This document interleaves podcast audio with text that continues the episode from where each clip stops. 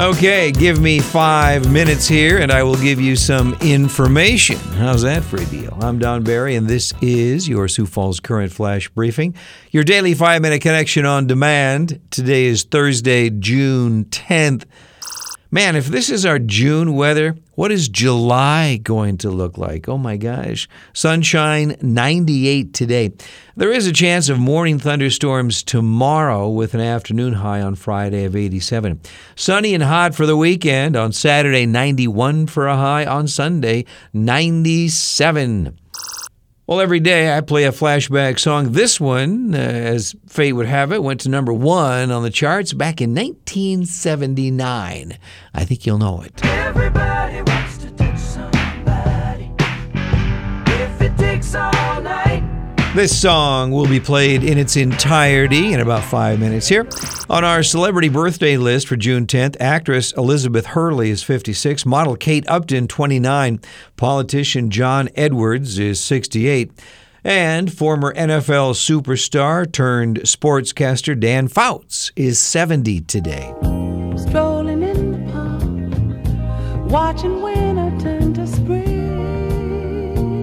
Looking back on this day in history for June 10th, in 1974, on this day, Feel Like Making Love, the single by uh, Roberta Flack, was released. It was also the uh, Billboard Song of the Year in 1974.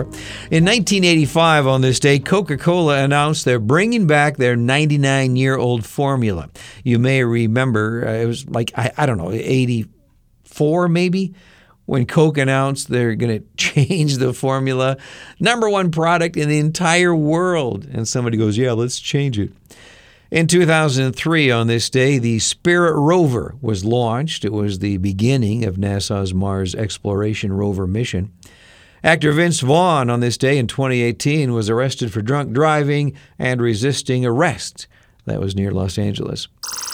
In the national headlines, President Joe Biden has struck a deal with vaccine giant Pfizer to buy 500 million more doses that would be donated to a global vaccine program that delivers doses to lower income countries. That's according to a person familiar with the plan. The red hot job market is getting even hotter, according to uh, data released from Indeed, a hiring site. Job postings through June 4th are up 28.6% from February 1st, 2020, the pre pandemic baseline. A man in California was stuck for two days inside farm equipment on a vineyard.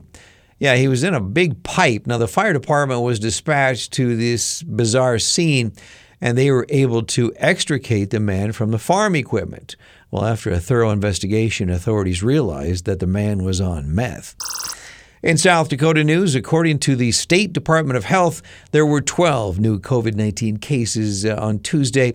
Active cases are at 221, and the death toll went up one. It is now at 2,023. The Canaries have game three of their homestand with the Cleburne Railroaders. That is tonight. Game time is at 7.05.